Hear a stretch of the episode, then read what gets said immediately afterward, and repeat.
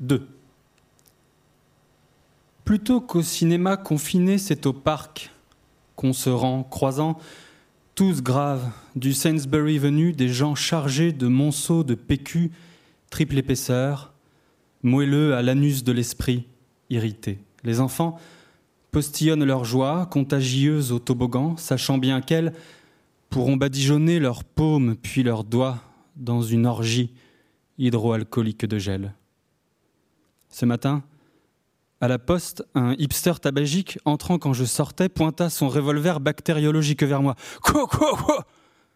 In extremis, j'ai réchappé du bal tragique, car tout en m'amusant de ce que j'allais faire, j'ai retenu mon souffle et essuyé mes joues.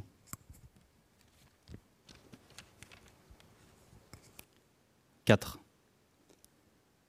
C'est reparti comme en quarante en quarantaine. Une guerre, une guerre, une guerre à la France. Rationnement, marché noir, maquis, résistance.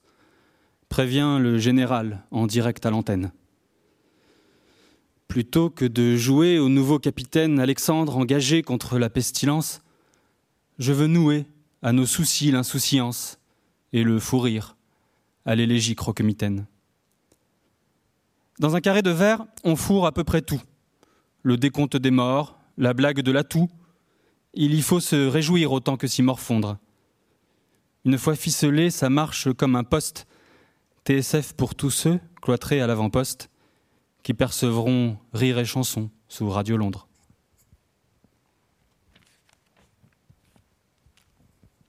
« 10. Mardi, tu pris ce chat dans la gorge, tu fis ces courbatures, cette toux, ces maux de tête, puis tout rentra dans l'ordre. À Clémence inquiète, tu dis Super du pouce en t'envolant jeudi, avant de retrouver ces affres vendredi, guettant le souffle, le coup coupé sur Internet. Et ça me dit Pas dans ton auréole assiette, tu attends le jour du Seigneur que tu maudis. Aujourd'hui, ça va mieux.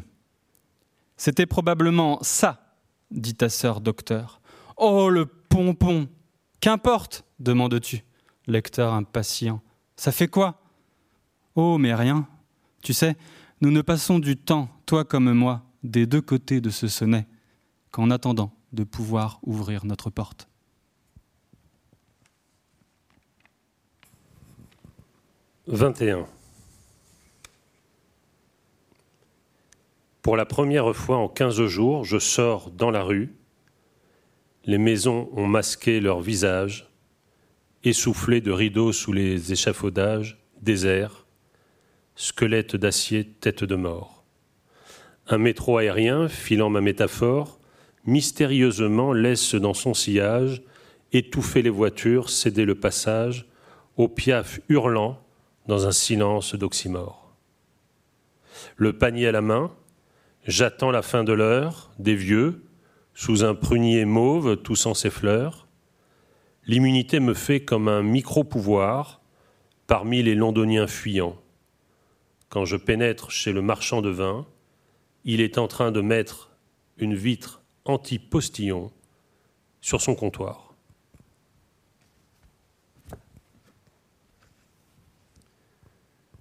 « 31.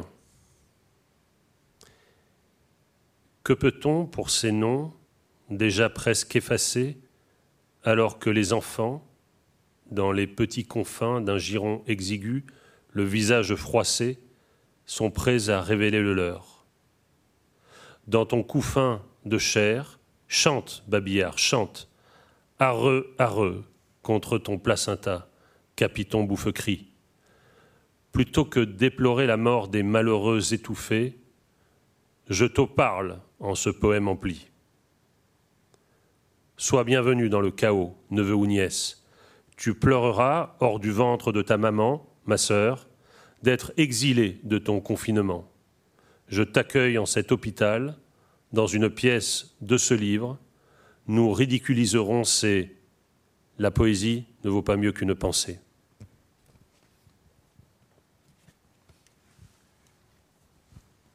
« 46.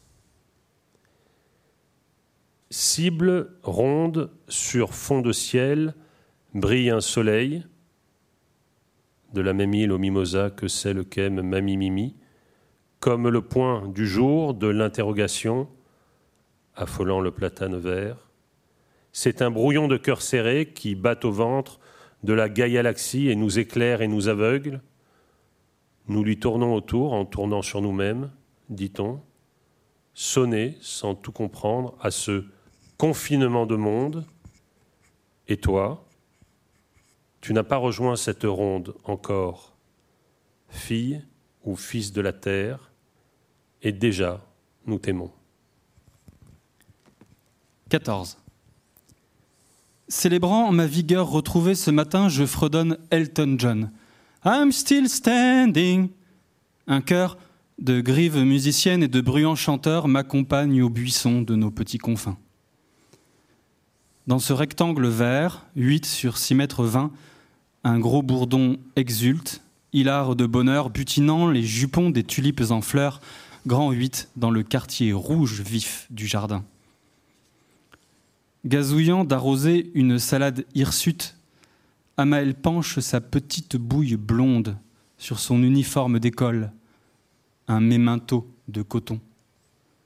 Si l'enfermement dure, bientôt, elle oubliera qu'après ce paradis, un monde existe, auquel on la rendra comme Ève chute. Ces poèmes étaient extraits du dernier livre de Pierre Vinclair, Le confinement du monde, qui est sorti aux éditions Turlure, Lurlure, en 2020. Et c'est le, pour ainsi dire, le, pied d'appui, la passerelle, le tremplin euh, que nous avons choisi avec Pierre pour évoquer euh, aujourd'hui non seulement l'actualité de ce livre et d'autres livres, mais d'une certaine manière euh, essayer de faire une espèce de rétrospective, comme on dit pour un peintre, même quand il est jeune, sur l'ensemble d'une production euh, considérable, plus d'une dizaine de livres, en pas même dix ans, et qui, cette dizaine de livres qui fait de, Pierre Vinclair un poète euh, tout à fait singulier, euh, que beaucoup considèrent aujourd'hui comme un poète phare d'une génération. Je pense que ce n'est pas exactement la manière dont, Pierre se conçoit, et on essaiera de, comprendre depuis l'intérieur du poème et de sa poétique même une question centrale qui est la question de l'adresse et du rapport euh, à la collectivité et au commun. Mais euh, donc l'idée de cette euh, présentation, de cette discussion, c'est donc de partir de l'actualité et puis à rebours, hein, en isolant certains blocs de sens, mais aussi des blocs de vie et des blocs aussi de tensions formelles, et on va voir que la vie, euh, les thèmes et la forme et l'adresse sont euh, toujours très intimement mêlés, dans le travail de, Pierre Vinclair. Donc euh, c'est une espèce d'archéologie, de, rétrospective de, son œuvre auquel on, va se livrer.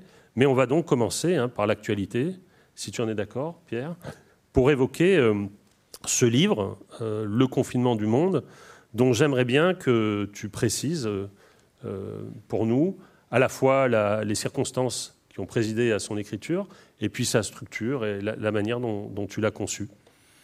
Merci beaucoup pour, euh, cette euh, entrée en, matière, Martin. Euh, alors, Le confinement du monde, c'est un livre qui, comme on peut s'en douter, m'est tombé dessus alors que je m'y attendais pas du tout, quand le confinement est tombé sur tout le monde. Et à un moment d'ailleurs où tout le monde disait oh, on va être harcelé par les manuscrits sur le confinement.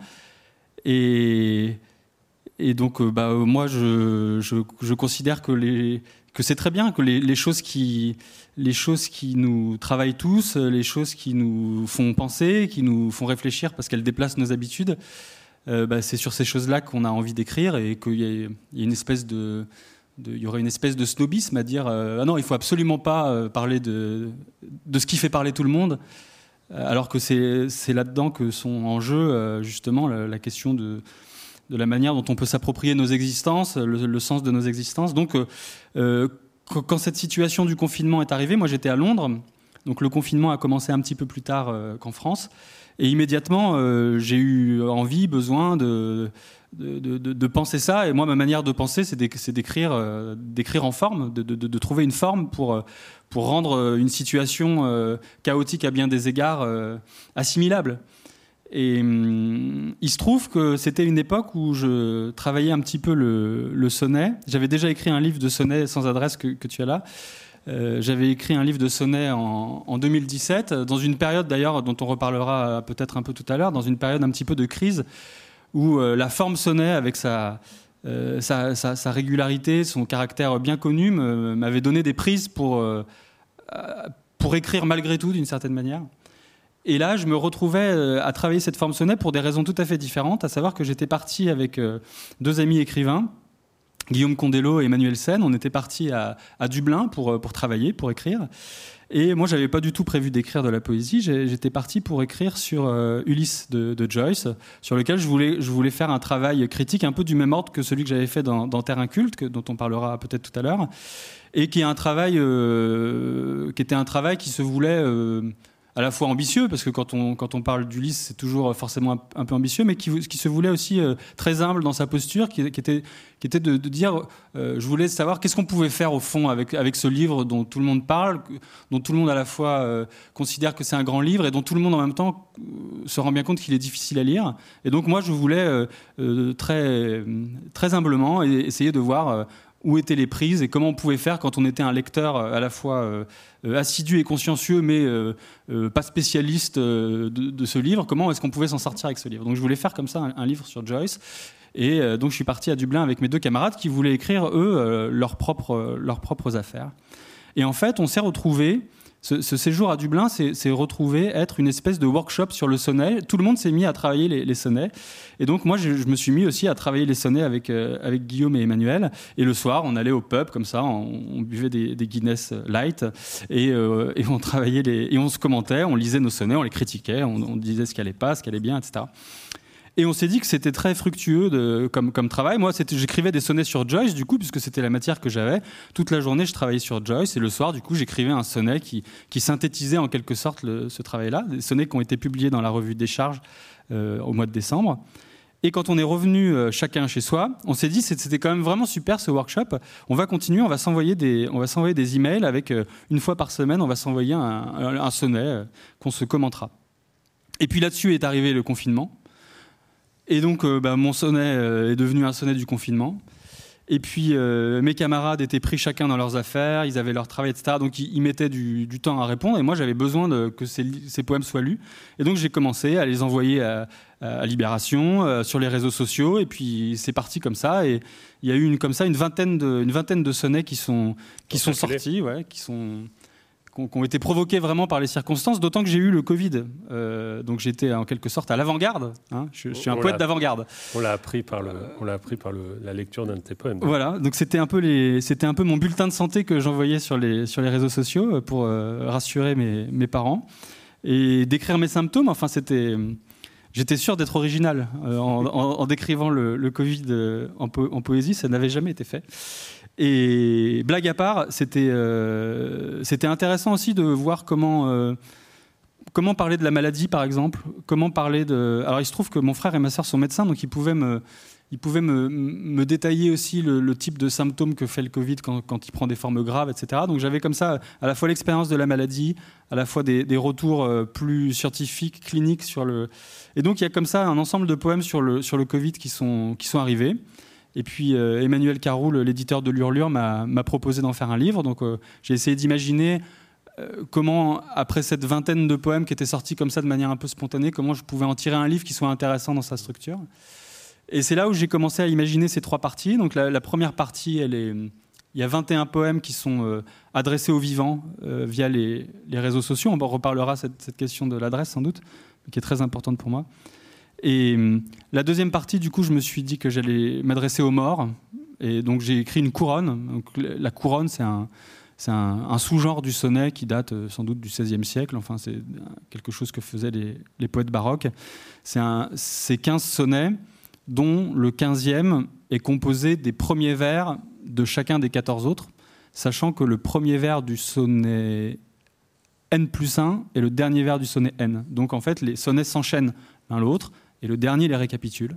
Et ça s'appelle une couronne, et je trouvais que pour s'adresser aux morts, une couronne, en plus en période de coronavirus, tout ça, euh, tout ça s'agençait bien.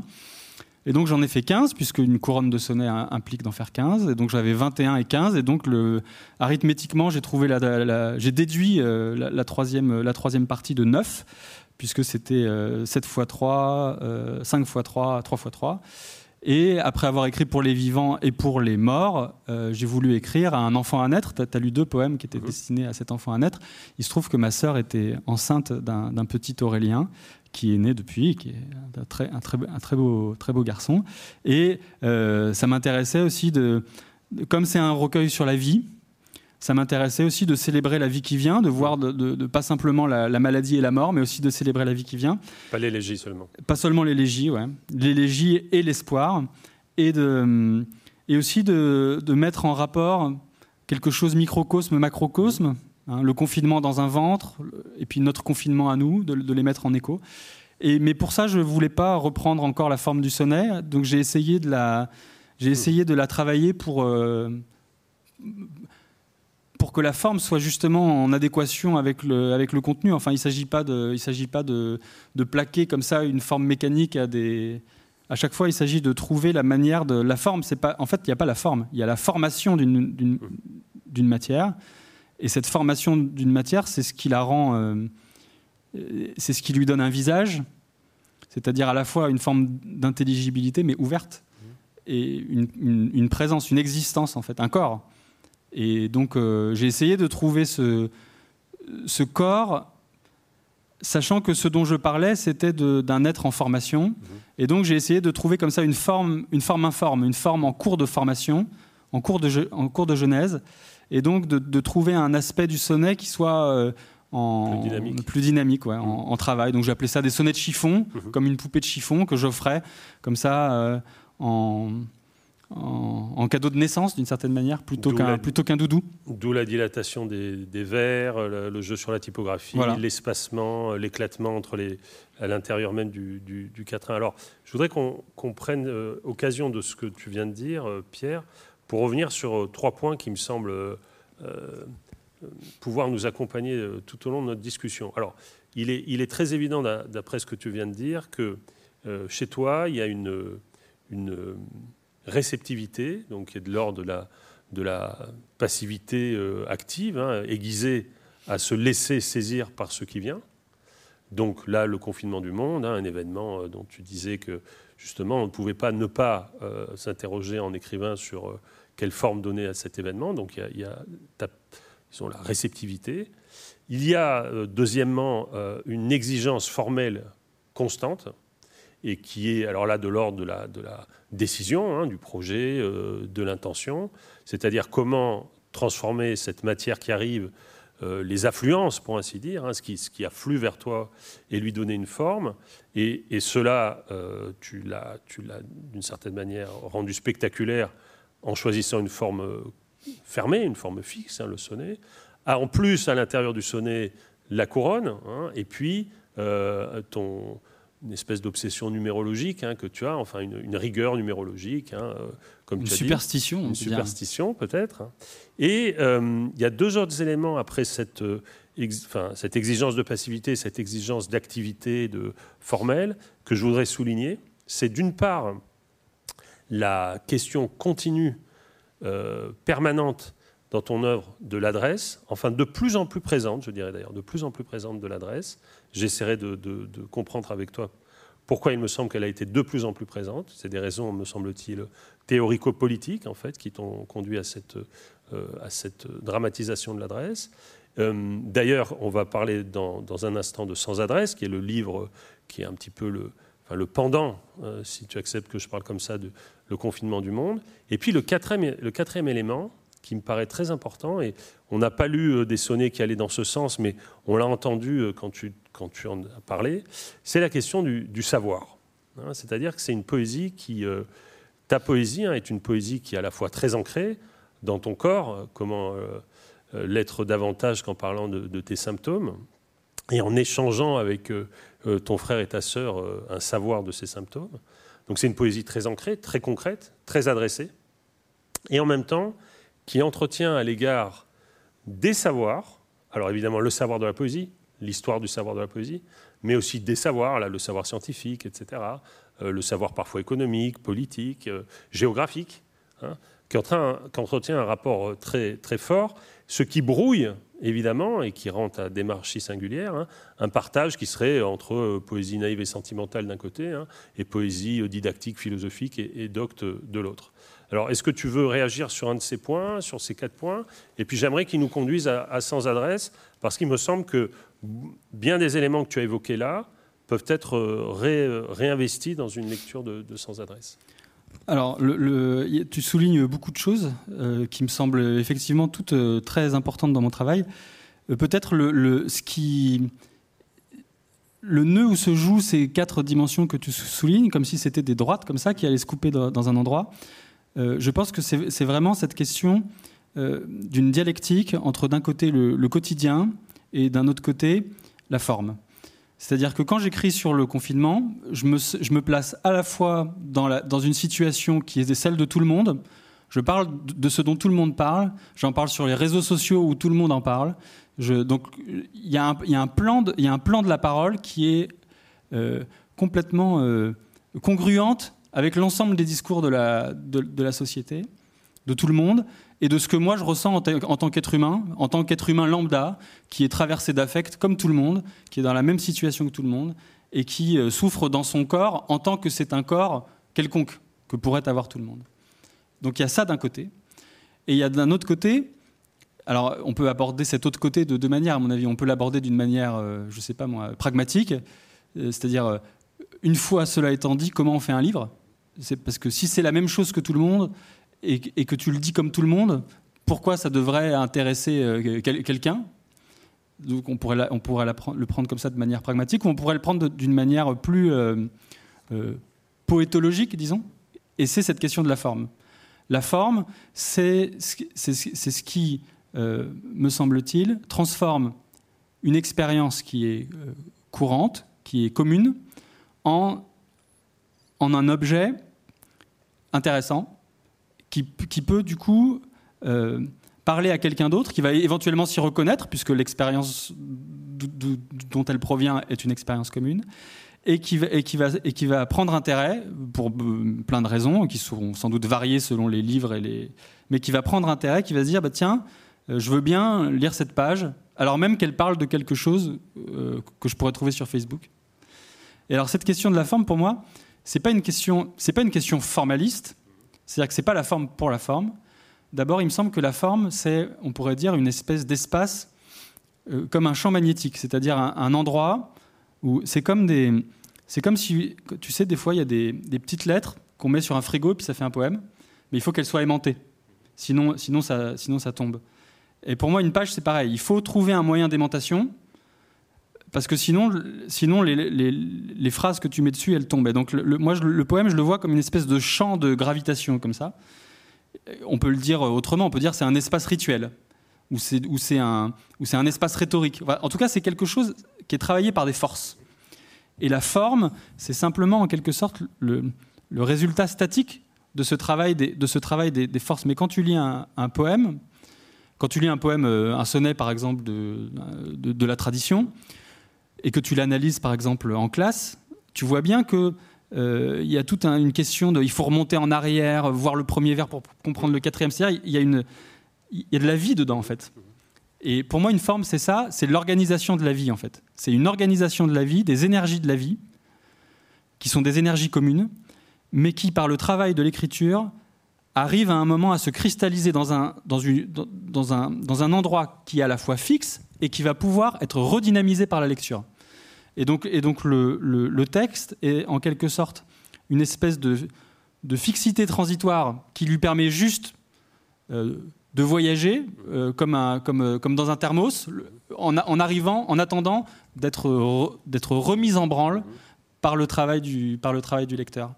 Et du coup, par le travail du lecteur et par son corps et par sa vie commune et par son problème. Et le lecteur qui se dit mais bon sang, qu'est-ce que c'est que ce Covid? Eh ben, il, va peut-être l'intérêt qu'il peut prendre. Euh, peut-être il y a des gens qui, s'en foutent du sonnet mais qui veulent savoir euh, ce que c'est qu'un syndrome euh, aigu de détresse respiratoire. Et ben, ils le sauront. Parce que ça parle de ça aussi. Oui, oui, j'apprécie beaucoup la manière dont tu fais du poème hein, un thermos, hein, c'est-à-dire un, un, lieu, dis-tu, un espace hein, d'intensification de l'expérience par la forme, mais non pas de fixation de cette expérience. Parce qu'évidemment, si la, forme fixe, notamment, euh, était une, forme de fixation de l'expérience, elle serait immédiatement pour la lectrice ou le lecteur de l'ordre de, la chose morte, hein, et donc euh, ça serait quelque chose qui, est inhabitable. Et alors justement, une des manières dont tu as théorisé et pratiqué hein, cette dynamisation euh, de, la forme, c'est la, question de l'adresse, parce que précisément une réflexion qui t'aurait mené, euh, qui t'aurait conduit à travailler la forme dans la forme pour la forme dans une réflexion qui serait, euh, je dirais, euh, oui, quelque chose qui serait de l'ordre du monument, hein, de, la, poésie monumentale, hein, te laisse complètement indifférent, même au contraire, tu, la repousses. Hein. et c'est l'adresse qui, dynamise ça. Alors ça, va nous permettre, si, tu veux bien, de, passer à, sans adresse et euh, je, te demanderai, euh, si tu veux bien, de, lire euh, à la fois la, citation de William Carlos Williams que tu as mis en exergue du livre et le sonnet 31. Et puis, si tu veux bien, à la fois commenter ces, deux textes hein, et puis, et puis nous, nous parler justement de cette question de l'adresse. Voilà. Alors la citation de William Carlos Williams, c'est une citation un petit peu perfide, puisqu'elle dit une chose et son contraire. Elle dit À toi, qui que tu sois, où que tu sois, mais je sais où tu es. Donc c'est une adresse qui assume d'une certaine manière, dans un premier temps, d'être adressée au lecteur euh, égal X, au lecteur inconnu, à toi, qui que tu sois, où que tu sois, et qui dans un deuxième temps se reprend pour dire mais je sais où tu es, et donc qui, qui re, euh, qui reterritorialise l'adresse. 31. C'était un, poème que j'ai écrit pour mon ami Jean-François de Villers. As-tu lu Joachim du Bellay, le poète d'heureux qui, comme Ulysse, a fait un beau voyage? Alors qu'il s'ennuyait à Rome, il écrivit 191 regrets à ses amis. M'encroutant à Shanghai, je suis si loin des miens. Plutôt que d'ajouter à cette déception celle de l'impossible réception de l'œuvre, j'écris mon texte à un ami qui va me lire. Simple artisan, je prends son geste et le refais. Maintes et maintes fois, c'est la trente et unième, mais ne veux plus dépenser mon à imiter les fétiches statues de commandeurs posant dans l'inimitable énergie, prise de verre et la carte d'un territoire abandonné. Alors, le, tu as choisi un, sonnet qui est bien parce que il, permet de, montrer que c'est moins glorieux que, la manière dont tu l'as d'abord présenté, en disant que j'étais contre la poésie monumentale, comme si c'était d'une certaine manière une décision théorique. C'est d'abord une déception, euh, là le, le vers le dit, plutôt que d'ajouter à cette déception celle de l'impossible réception de l'œuvre. C'est d'abord une déception d'avoir cru d'avoir cru dans un, dans un premier temps qu'il existait quelque chose comme la littérature, avec des œuvres qui avaient une valeur en soi, et qu'on pouvait, à notre tour, euh, inscrire notre nom dans ce Hall of Fame de la littérature en, proposant notre œuvre, et cette œuvre aurait une valeur en soi, etc. Et euh, pour plusieurs raisons, je me suis rendu compte que cette manière de voir les choses n'était pas correcte. Que on peut effectivement imaginer qu'il y a un Hall of Fame, mais qu'il est, produit a posteriori, notamment par euh, l'enseignement de la littérature, euh, l'histoire littéraire, etc. Mais que c'est pas du tout comme ça que la littérature se produit. La littérature se produit pas parce que des gens veulent produire des œuvres. Je crois que cette question de l'œuvre, en fait, l'œuvre, c'est euh, la chrysalide abandonnée qu'on retrouve dans un deuxième temps, mais qui était un effort tendu vers quelque chose, un vrai effort, tendu vraiment vers quelque chose, et pas la tentative d'ajouter un bibelot sur l'étagère. Et donc, euh, euh, j'ai compris ça d'abord avec des déceptions personnelles, parce que j'avais essayé d'écrire une grande épopée sur la commune de Paris qui, a eu beaucoup de difficultés à se fabriquer et à se publier. Et je l'ai compris aussi en travaillant théoriquement sur la question de l'épopée dans, un, dans une thèse de doctorat, où je me suis rendu compte que les, épopées qu'on nous présente comme ça, comme des espèces de monuments, et que, et que la tradition littéraire aussi a voulu présenter comme des, comme des monuments, Victor Hugo, la légende des siècles, etc. En fait, si on regarde la manière dont les épopées euh, travaillaient, fonctionnaient au moment où elles sont euh, apparues, c'est ce que dit euh, Florence Goyet, c'est d'abord des laboratoires collectifs pour réfléchir ensemble et pour trouver des solutions pragmatiques à des problèmes politiques. Ça passe par la littérature parce que la littérature permet de penser, mais pas parce qu'il s'agit de faire des bibelots qui devraient valoir en soi dans une espèce de ciel des idées euh, euh, hors sol. Et donc à partir du moment où, où on dit ça, où on dit arrête de croire qu'il y a de la valeur en soi, qui serait liée ou bien au contenu, ou bien à la forme, ou bien au style, ou bien il y a plein de gens, par exemple, qui pensent que si un livre a un beau style, il acquiert comme ça une espèce de valeur en soi, sans se dire que le style, en fait, c'est la, la, trace extérieure, c'est la bave de l'escargot de qui essaye d'aller quelque part. Et je ne sais pas si cette métaphore est très heureuse, mais je veux, on voit ce que je veux dire.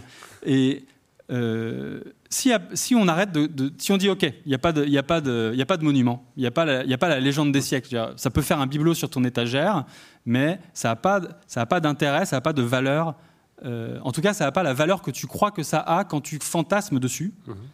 Et si tu fantasmes dessus, c'est simplement parce que ça te fait des choses en fait. C'est-à-dire, il faut, il faut l'appréhender euh, dans la matérialité des émotions.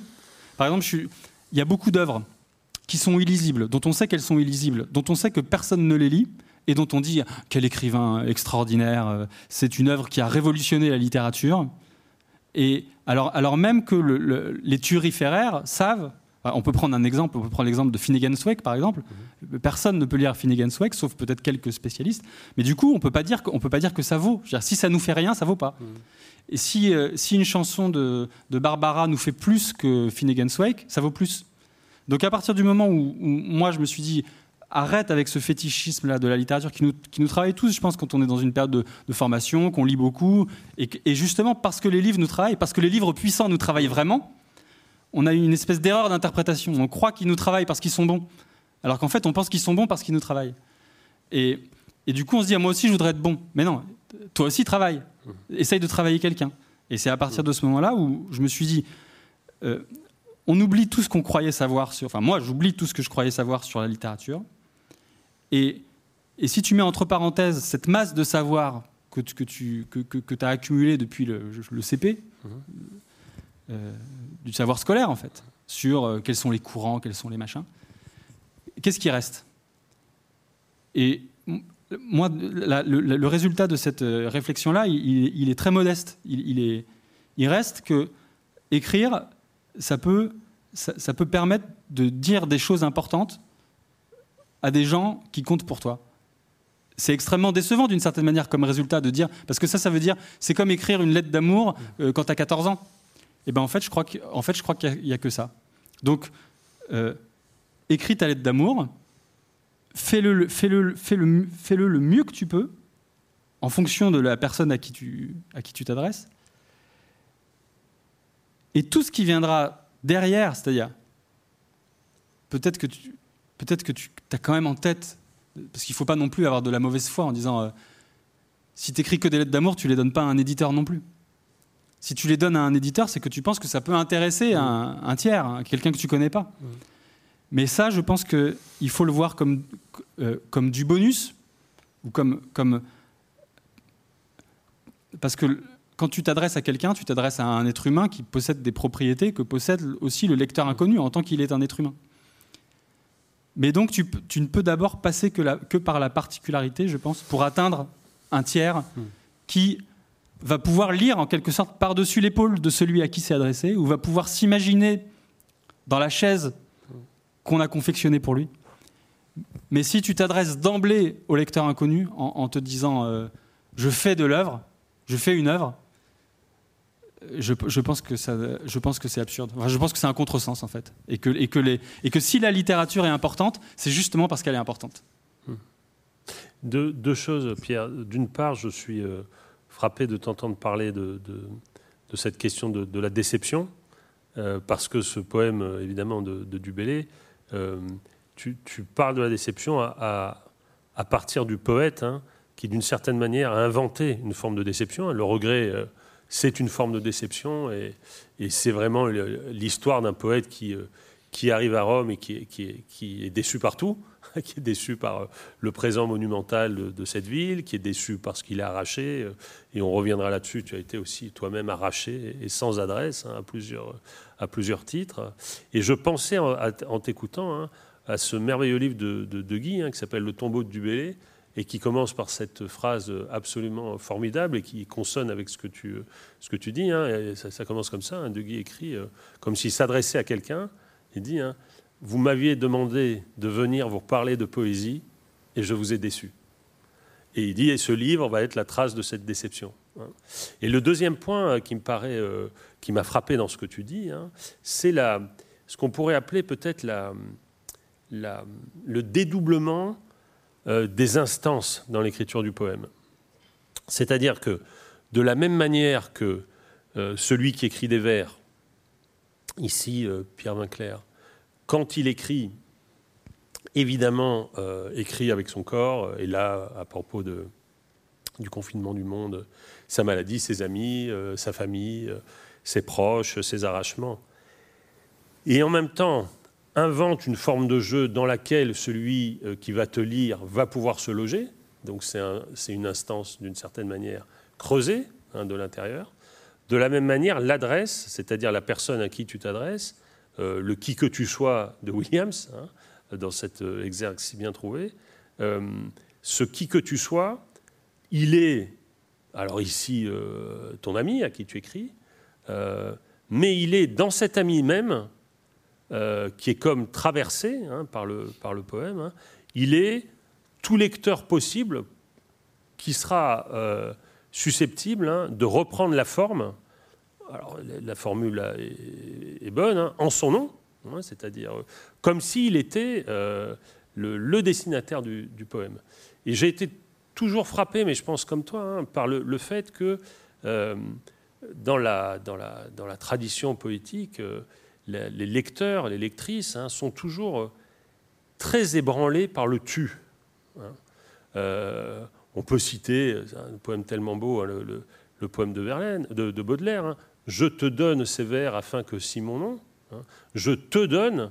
Ben, je pense que personne ne peut lire ce poème sans se dire il me les donne à moi. Alors que bien sûr, ce n'était pas du tout à cela, euh, que, que c'était pas évidemment à nous que Baudelaire pensait. Et je pense que dans ton œuvre, il y a une reprise tout à fait neuve euh, et, intense de cette question de, l'adresse et du destinataire. Parce qu'on dit souvent, on cite souvent euh, ce, lieu commun qui est, très euh, présent dans la poésie romantique et anglaise et française, et dont Mandelstam, hein, dans, son entretien sur Dante, reprend la, formule, hein, la bouteille à la mer, jetée, que quelqu'un ramasse, parce que la bouteille à la mer, elle n'est jamais adressée à quelqu'un, elle est adressée à celui qui prendra. Hein. Euh, mais il me semble que dans tes dispositifs formels, hein, tu, réinventes un peu cette question de l'adresse. Alors, j'aimerais qu'on on recule encore, si tu veux bien, et que euh, tu évoques de manière peut-être un peu plus précise que tu ne l'as fait euh, tout à l'heure, cette crise de l'épopée qui a donné lieu et je crois que c'est intéressant de le dire aussi euh, pour le, public euh, qui nous écoute, hein, qui a donné lieu à une élaboration euh, théorique, donc hein, cette thèse de doctorat, de l'épopée et du roman, et qui a donné lieu aussi à, on pourrait dire, oui, à une première trilogie hein, d'œuvres poétiques. Qui sont barbares, le cours des choses, les gestes impossibles, les gestes impossibles, le cours des choses. Et ça serait bien peut-être que, tu que tu racontes cela, si tu veux bien. Oui, bien sûr. Alors, le, donc, euh, il s'agit de comprendre euh, qu'est-ce qui a provoqué la crise d'une certaine manière. Euh, c'est-à-dire une phase de une phase de tentative de littérature monumentale de ma part. Il se trouve qu'en 2005, je dirais à peu près, j'ai lu concomitamment euh, Patterson de William Carlos Williams, dans la traduction de Div Dimano qui était paru chez José Corti juste avant, et euh, l'Odyssée d'Ulysse, l'Odyssée d'Homère. dans la traduction d'Actes Sud.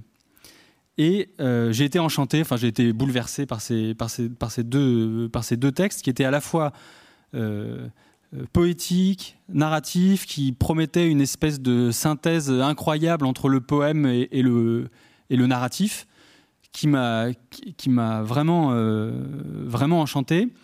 Et moi, à l'époque, j'avais, je venais de finir euh, l'écriture d'un roman, L'armée des chenilles, qui est, paru en 2007. Et je me suis dit, mais en fait, je ne veux, pas écrire, je veux pas écrire un roman, je veux écrire une épopée. Donc c'est vraiment, je pense que c'est vraiment le, la manière dont la littérature accroche les gens en général, c'est-à-dire euh, on, on, regarde le doigt au lieu de regarder la lune. Quoi. Tu, te dis, ah mais moi aussi je veux faire ça, sans, te rendre compte que c'est juste que tu es traversé par une, puissance de, de, d'ébranlement et que c'est cette puissance qui compte, c'est pas la forme de, en tant que telle, elle n'a pas de, valeur. Et donc je me suis dit, je vais écrire une épopée et je vais écrire une épopée qui puisse être euh, l'équivalent pour notre époque, qui soit vraiment une épopée, quoi, qui soit pas simplement le. il s'agissait pas simplement de singer la forme, mais je voulais écrire euh, quelque chose qui puisse faire épopée pour notre époque. Et je me suis dit, la commune de Paris, c'est notre, euh, c'est notre guerre de Troie à nous, c'est-à-dire c'est le, c'est le moment où les idéaux politiques euh, qui existent encore, euh, qui ont encore du sens pour nous, ont trouvé une, matière à s'incarner dans un combat concret, pratique, entre des hommes, et, et que là, il y, a quelque chose, il y a quelque chose qui serait la, matière originaire du monde dont, on vient. Et moi, j'étais tout, j'étais tout petit. J'avais, euh, j'avais pas du tout la capacité de, de, prendre en charge quelque chose comme ça. Et donc, j'ai essayé quand même. Je me suis dit, je vais écrire euh, l'épopée de, la commune de Paris. Et en, en, travaillant, je me suis rendu compte que j'arrivais pas du tout à écrire de, de l'épopée. Ce qui sortait, euh, c'était du roman. J'écrivais du roman. Et j'étais très déçu parce que je voyais bien que euh, ce roman qui sortait de, qui sortait de, mon écriture, euh, il n'avait pas du tout la puissance de ce que j'avais trouvé à la fois chez William Carlos Williams et chez Homer. Et du coup, euh, ça m'a posé plein de questions. Je me suis dit, mais pourquoi en fait C'est du roman qui sort quand j'essaie d'écrire de l'épopée? Et c'est ces questions-là qui, qui, ont, qui ont pris forme, enfin qui ont, qui ont été fouettées par l'université jusqu'à monter dans la neige d'un doctorat que, qui, qui a une forme de doctorat en, enfin, en bonne et due forme que j'ai soutenu euh, euh, sous une forme académique. Mais au-delà de, au -delà de, la, question académique, j'ai compris en travaillant cette question de l'épopée qu'en fait il y, avait, il, y avait, y avait une différence fondamentale entre la, entre la question entre l'épopée et le roman, c'est que l'épopée était une forme essentiellement politique qui s'adressait non pas à un individu solitaire euh, sur, son, métro en train, de, cacher son nez entre deux couvertures, mais qui s'adressait à une assemblée dans son dispositif pratique même, c'est-à-dire la lecture, la publique, s'adresse à une assemblée et qui va mobiliser dans, ses récepteurs euh, des énergies politiques pour les faire travailler et, reconfigurer comme ça un imaginaire politique de telle manière que la crise que traverse une époque, soit en quelque sorte pensé collectivement dans un texte qui lui-même s'appuie sur des figures traditionnelles. On reprend les mythes euh, que tout le monde connaît bien et on les fait jouer de telle manière que tout le monde puisse en quelque sorte être producteur, puisque les gens disent Ah, euh, est-ce que tu peux nous réciter? Ils disent à la aide, est-ce que tu peux nous réciter tel chant? Enfin, Le public participe à l'élaboration commune. C'est pour ça qu'il y a plein de versions de ces cycles-là.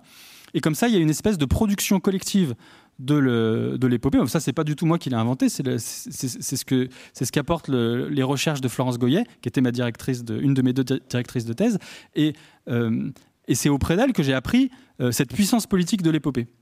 Et donc je me suis dit, mais moi je vais pas, c'est absurde, tout seul dans mon coin, derrière mon ordinateur, dans ma chambre de bonne, à 25 ans, en plus dans le, cadre d'un dispositif de roman où on invente des personnages plutôt que de reprendre des, figures mythiques, on, veut leur faire faire des, des, aventures euh, euh, étonnantes qui vont surprendre le lecteur. Enfin, tout le dispositif du roman, en quelque sorte, est opposé à, une réflexion collective pour... Euh, qui est faite de reconnaissance. Exactement.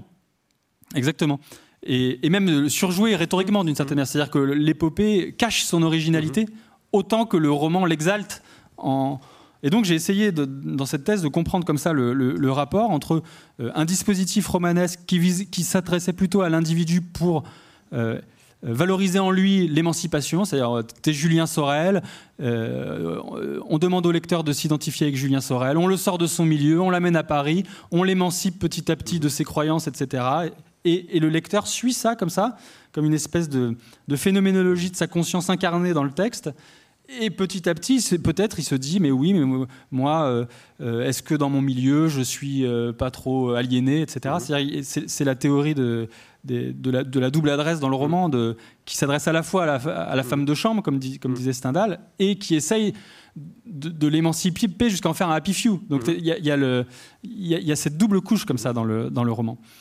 Et donc, euh, donc en, travaillant là-dessus, je me suis rendu compte d'une part qu'il y avait des raisons tout à fait euh, objectives liées au dispositif qui faisait que je pragmatique, qui faisait que je n'allais pas écrire une épopée tout seul dans mon coin avec mes personnages imaginés, d'une part, et que d'autre part, l'épopée n'était pas une espèce de une espèce d'ensemble de. Un genre littéraire n'était pas un ensemble de caractéristiques formelles empilées, comme mm. c'est en vers, c'est long, il y a des héros, etc.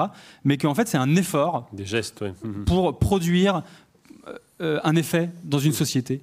Et à partir de ce moment-là, moi, d'une certaine manière, les bras m'en sont tombés. Mm-hmm. Et, je me suis retrouvé tout seul avec mon, avec mon, texte.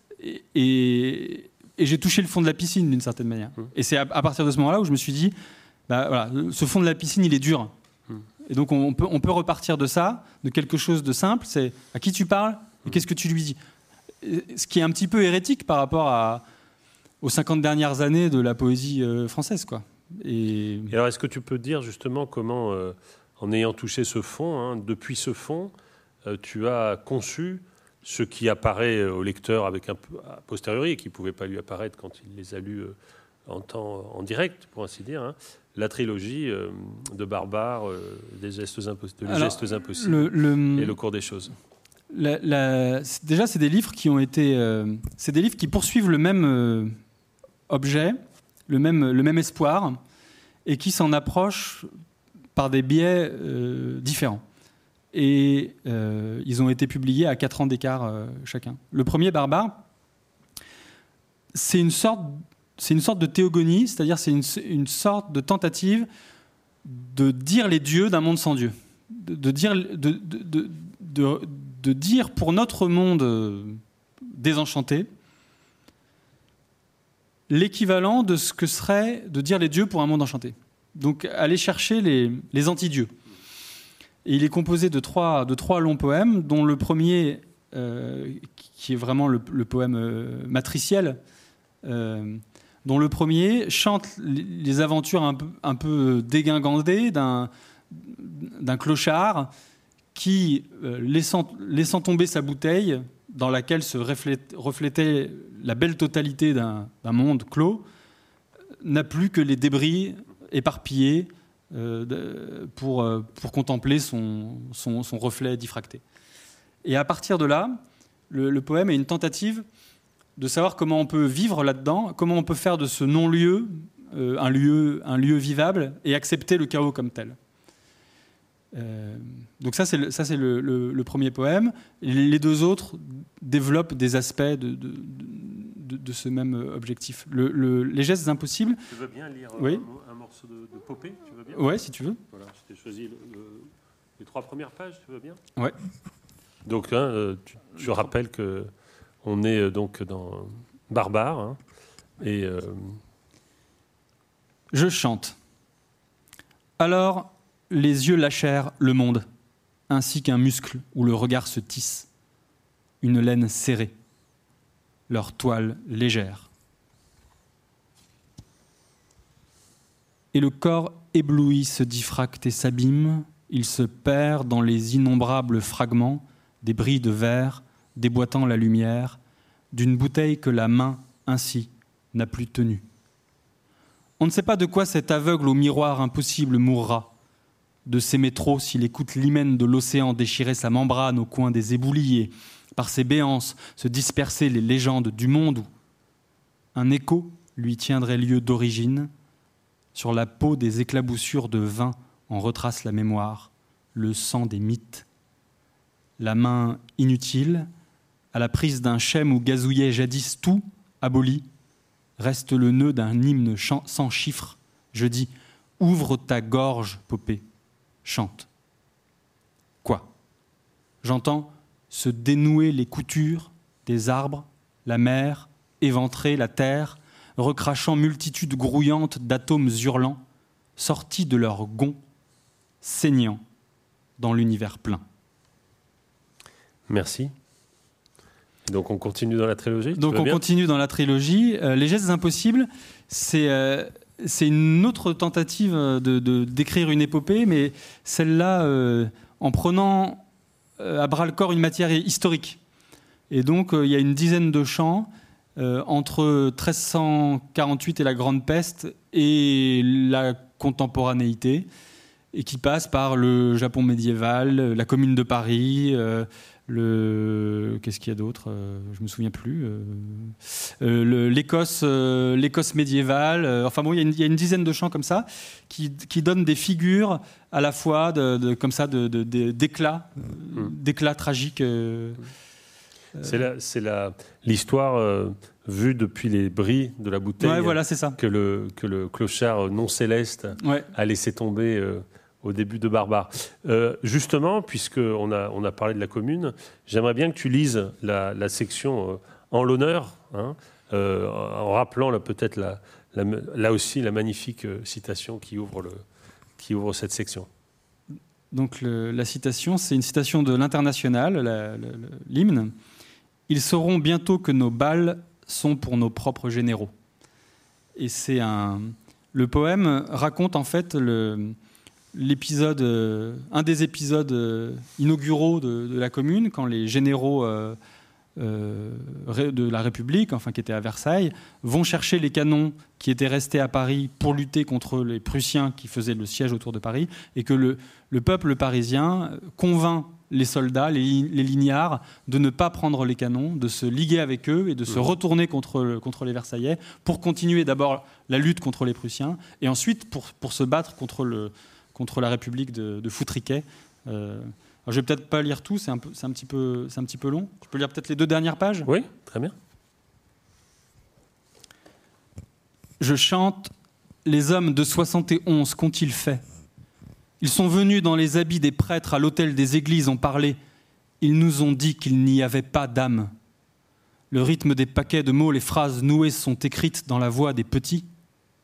Nos éclats perforent les mondes, l'esprit, c'est le commun, l'onde sourde entre nous, la rumeur, l'invisible manteau qui réchauffe du peuple, la matière excédée, le corps tatoué par la pellicule des choses. Tous les soldats de marbre rejoindront le bitume, même les nôtres. Les ancêtres sueront dans la mémoire jusqu'au fin de l'histoire cette fumée épaisse enfin qui ravala la scène au crépuscule des idoles à refaire votre demande n'est pas celle de mortels, disent-ils, et d'autres pleurent. La démesure des peuples est celle des enfants des dieux qui demandent pareil à se rapprocher du soleil. Alors, l'incendie, quand les points cardinaux de la terre devinrent le cœur de proie des flammes, elles se fend, se crevassent, privées de sève comme de sens, les pâturages blancs et l'arbre avec ses feuilles en feu. La moisson a séché, il y a pire. La, la métropole est grande, elle périt le pétrole, c'est le négatif de Paris. Quant à moi, je peux bien coudre aux routes qui la sillonnèrent d'autres routes, les fragments de bitume piquetés par la marche et la voie dans Paris, le bitume en fusion redevenu pétrole, où nous nous engluons, je peux bien dire enfin, m'agiter dans la voix qui me tient immobile et pareille aux chansons qui fleurirent à leur bouche, mal lavées du sang de la pensée peut-être, et sur quelle musique danserons-nous pour racheter leurs fautes? Allemann pleure, Clémenceau pleure, mais qui peut dire pauvre lignard, oh pauvre, pauvre lignard, s'il s'agit là d'un crime, une faute. Allez, vive les chiens! Merci pour cette euh, intense lecture. Et donc la théogonie impossible, éclatée, au verre brisé, euh, la déception, et le titre même le dit, hein, les gestes impossibles. Euh, la mort des, lignards et l'impossibilité de, de, les dire pauvres, sinon en se, en se défaussant d'une certaine manière. Et puis donc cette trilogie, hein, elle s'achève par le cours des choses. Et euh, j'aimerais bien que tu, évoques ce livre Alors le, cours des choses, en quelque sorte, c'est vraiment la continuité, la continuation directe des gestes impossibles, puisque le premier chant du cours des choses, qui en compte 12, euh, est le dernier chant des gestes impossibles. Donc c'est vraiment la, c'est vraiment la fin, comme si après une, espèce de théogonie ou d'une mythologie, puis d'une histoire, comme ça, comme si c'était un arbre en fait. Hein. Après le, tronc d'une histoire, il y avait comme ça, euh, horizontalement maintenant, une fois qu'on était arrivé au présent, ça pouvait s'expanser horizontalement. Et donc, ce qui était un chant est devenu, un livre. Et donc, c'est une espèce de géographie. Et c'est une, traversée de la Chine, où j'ai vécu sept ans. Et c'est une traversée en 12, en 12 champs, six, six champs qui sont un voyage, et six champs qui sont une guerre, selon une, structure euh, classique, euh, virgilienne. Euh, un voyage qui sont un voyage dans, le, dans la Chine contemporaine avec tout ce qu'elle comporte d'exotique, mais aussi de quotidien. De, qu'est-ce que ça veut dire négocier le tarif de sa nounou Qu'est-ce que ça veut dire aller acheter des t-shirts, vendre des t-shirts, aller au lycée enseigner euh, enseigner la Qu'est-ce que ça veut dire enseigner Hölderlin dans un lycée français, dans une banlieue de Shanghai, par exemple, des choses comme ça? Et la deuxième, c'est une guerre, c'est une tentative de, de, lutter contre ce que la Chine contemporaine a d'abject, avec les instruments de la Chine contemporaine et de la Chine passée, avec ce qu'elle a de, superbe et de, et, de grand. Et d'opposer la Chine à la Chine et de trouver dans la Chine une, voie qui travaille la Chine contre la Chine. Et euh, à, travers ce, parcours-là, j'ai essayé de, euh, de discuter avec, euh, avec Pound, pour qui la Chine, à travers Confucius, était un modèle politique, politico-poétique très important, avec Ginsberg, qui... Et donc c'était aussi une manière à moi de de, comprendre euh, ce que la littérature pouvait faire de cette question de l'exotisme au fond, euh, sachant que là, un peu comme le confinement, euh, c'est de bon ton de dire oh, tout mais pas un récit de voyage, tout mais pas l'exotisme, pas dans la vraie littérature. Or, or, l'exotisme, dans ce qu'il a de plus bas de gamme, dans, l'expérience du tourisme, du touriste, alors peut-être pas, peut-être pas le touriste du Club Med parce qu'il il est quand même dans un, Isolé, isolé, de, la, réalité, mais dans une bulle. Dans une bulle, mais reproductible ou, qui soit. Mais euh, si vous allez euh, faire du tourisme, euh, c'est bien que vous cherchez, aussi, aussi mince soit-il, quand même, quelque chose qui, vous travaille, qui vous fait réfléchir, qui vous fait penser, qui vous déplace.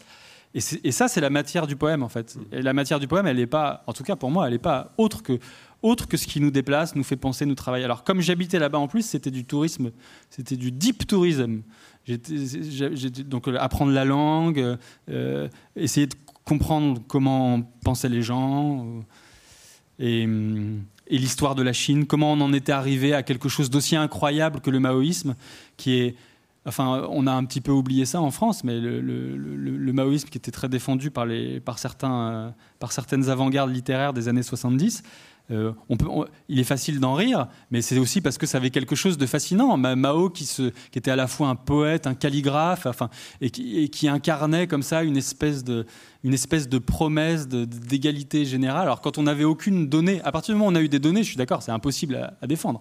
Mais tant qu'on n'avait pas de données, il y a effectivement quelque chose de fascinant pour ceux qui croient vraiment que la littérature, c'est pas simplement écrire des, livres avec du joli style, mais que c'est branché sur la vie des gens, sur l'organisation politique, etc. Là, il y avait une espèce de poète, euh, de poète artiste euh, souverain, empereur, mhm. et qui en plus clamait l'égalité générale. Enfin, c'était. Mhm. C'était la totale. Mhm. Et donc, euh, et, cette figure comme ça magnifique était le revers d'une monstruosité comme on en a rarement connu dans l'histoire. Et donc ça, je trouve que c'était une matière aussi qui était, qui était intéressante, aussi pour creuser euh, ce que tu disais sur la, sur la commune de, Paris, c'est-à-dire qu'on peut pas avoir, on peut pas faire la belle âme en disant, on peut pas, on peut pas dire simplement je suis communard euh, sans, sans, prendre en compte tout le, ce que ça, ce que ça coûte de sang, le, tragique réel Mhm. de, de gens qui, qui se sont battus, qui se sont fait écraser. Et de la même manière qu'on peut pas dire, euh, je, euh, je sais pas moi, je- que je suis, qu'on est pour le, la révolution culturelle sans, sans prendre en compte le, sang réel des, le sang, le sang réel des, des gens. Et c'est un vrai problème.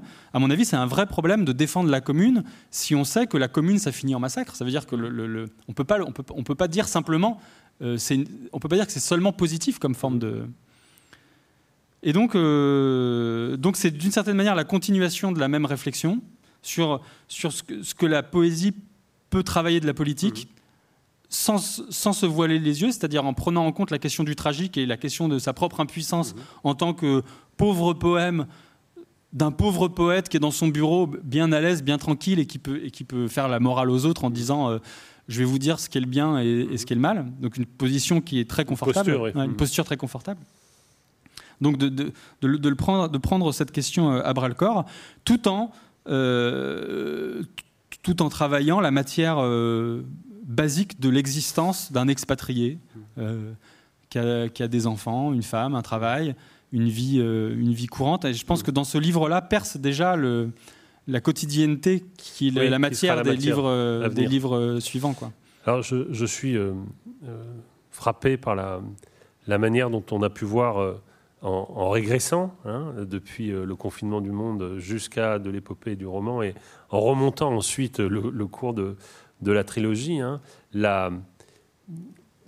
l'extraordinaire sensibilité que tu as, au, c'est ce que j'appelais ta, passivité, hein, aux affluences, c'est-à-dire la manière dont tu, es saisi par le réel exotique dans lequel tu étais, plongé, et l'urgence euh, que tu as de lui donner une forme.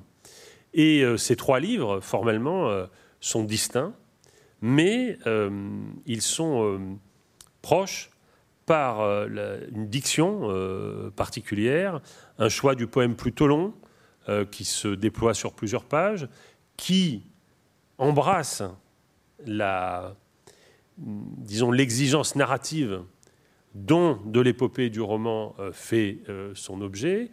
Et euh, chez toi, il y a euh, quelque chose euh, qui, était rare chez les, poètes français, et, d'une certaine manière avec quoi tu, re- tu renoues, hein, par, par-delà des, années d'exclusion, hein, c'est justement hein, le, fait que, tu as dit, le poète dit quelque chose à quelqu'un, on, aurait dit que tu, citais le fameux legainti catatinos d'Aristote, hein, c'est parler, c'est dire quelque chose de quelque chose, et toi tu ajoutes à quelqu'un. Et euh, je suis frappé par le fait que tout à l'heure tu disais, euh, il y a deux modèles qui m'ont ébranlé, hein, c'était Patterson, et donc euh, Dieu sait que de Whitman à Patterson, la, question de la narration en vers est, est capitale pour la poésie américaine. Évidemment, Homère, on pourrait, on pourrait dire, et ça serait un objet tout à fait passionnant, hein, se demander pourquoi la poésie euh, italienne, en dépit de, la puissance euh, formidable de l'hermétisme, euh, etc., n'a pas renoncé au XXe siècle à cette dimension narrative. hein. Mais pour clore ce, moment de l'épopée au roman et du roman au cours des choses, on pourrait dire, j'aimerais que tu lises les deux poèmes qui achèvent chacune des deux sections de Le cours des choses. Hein, C'est-à-dire, euh, Euh, je, je me souviens pas hein, de ce que bah, c'est. j'espère bien, c'est le 32, donc page 107, qui achève la première section. Et puis, c'est le poème 64 euh, qui achève la deuxième. 32. Je n'ai que 10 yuan, dis-je. Le conducteur sourit. 15 yuan. Lorsque nous arrivons au niveau du chantier, le grand palais d'exposition est presque terminé. Des ouvriers descendent entre les piliers jaunes sur la plateforme. Est-ce une idée reçue? Je me dis qu'ils doivent être fiers. Tu exagères, les taxis prennent 15 yuan. Ni plus ni moins fiers que quiconque. Toi, par exemple dans le chantier de ce poème. 10 yuan, c'est tout ce que j'ai. Mais si ça ne vous va pas, je peux descendre. Quand est-ce que ça finit? En septembre prochain. Esquisse dans la rue, squelette, strie de lignes parallèles en vert, voilà. 12 yuan. Merci beaucoup, vous êtes Trop bon Il rit, je saute dans le métro et sors 12 yuan, c'est 2 euros. À l'autre bout d'une tige de verre, devant le magasin de fleurs, pour enjamber les têtes de 800 voisins plastifiés sous le parquet de mauvais bois, sous les tuyaux d'aération muets dans les conduits de gaz et plomberie que l'on pourrait apprendre à nommer, à chanter, que l'on pourrait chanter peut-être. Et donc, dans la section 12, hein, la dernière section de Le cours des choses, hein, le poème 64, qui, euh, qui fait pendant, d'une certaine manière, avec ce 32. Et repenser au recommencement. Le corps, déflagration nouvelle qui put libérer d'autres corps, emprisonnés dans de la chair, d'autres viandes dans une tour au milieu de la ville allongée, penchée sur les démolitions des terrains vagues. Nous n'entendions plus les taxis, l'aller-retour de l'ascenseur à l'intérieur. May, May, fille, petite fille, ma toute petite fille. La liftière débraillée a retourné sa chaise.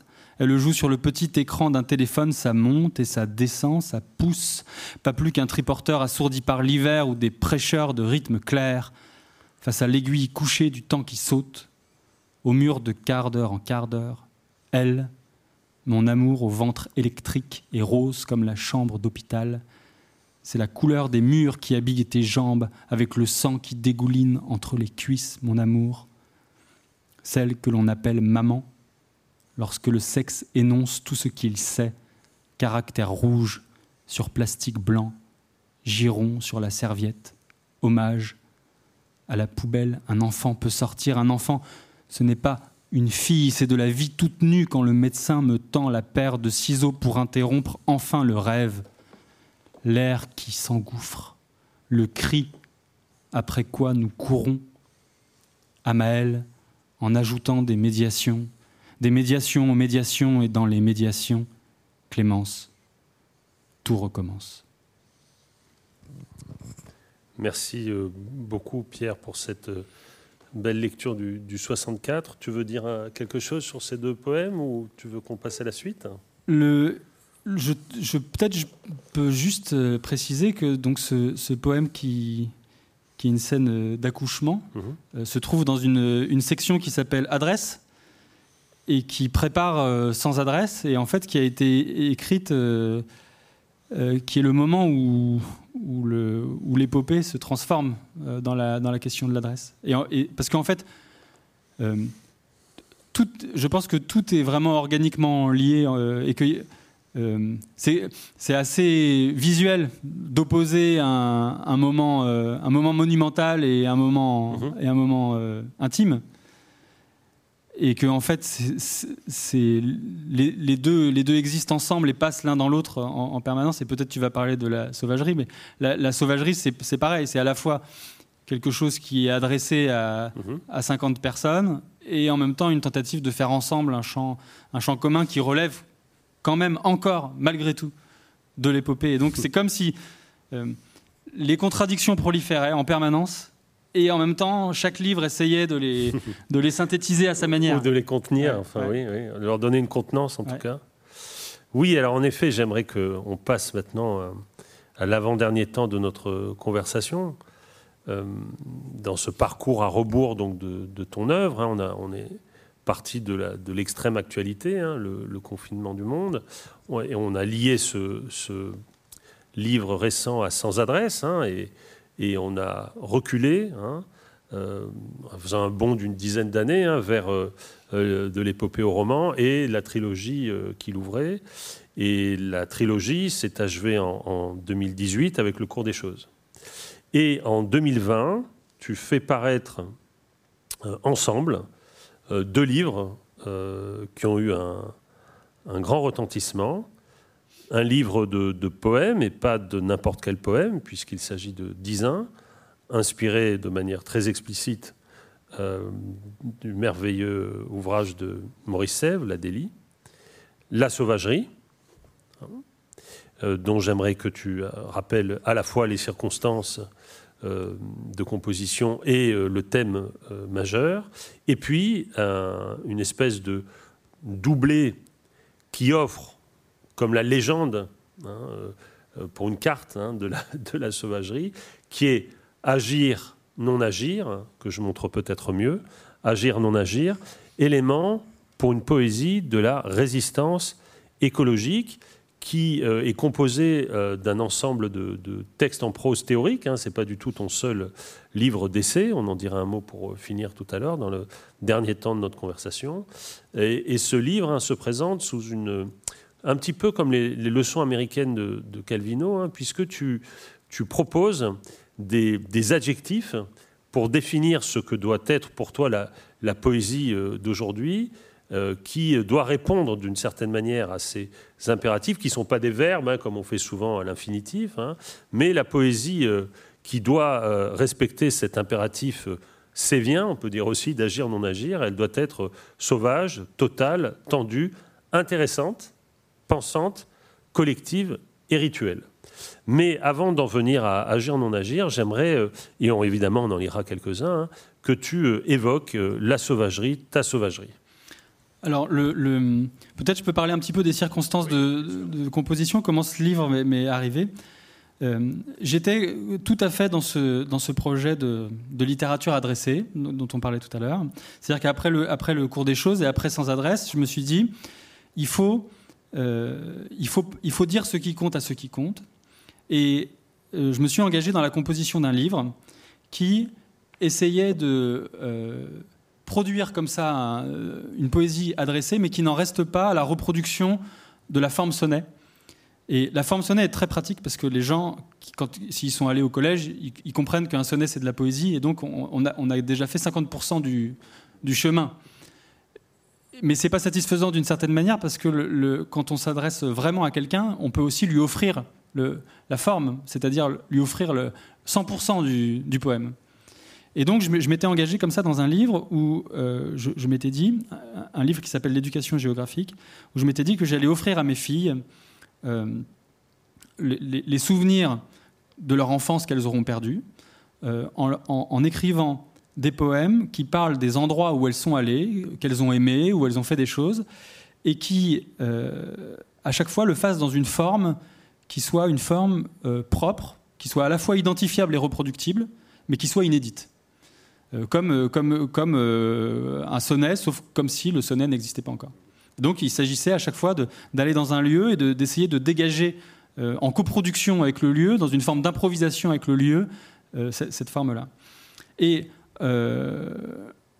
en, quand j'ai fabriqué les textes de ce livre, qui s'est composé, qui composé petit à petit, m'est venue l'idée qu'il fallait, aussi que le contenu de, ces chants parlent pas simplement des lieux, mais puisque j'étais dans une démarche un petit peu de, transmission, c'est-à-dire que ça me permettait de faire un dispositif dans lequel mes filles allaient le lire, allaient lire ce livre quand elles auraient peut-être 30 ans, et moi je l'avais écrit quand j'avais 35 ans, c'est-à-dire on se, on se, on se, on se croisait.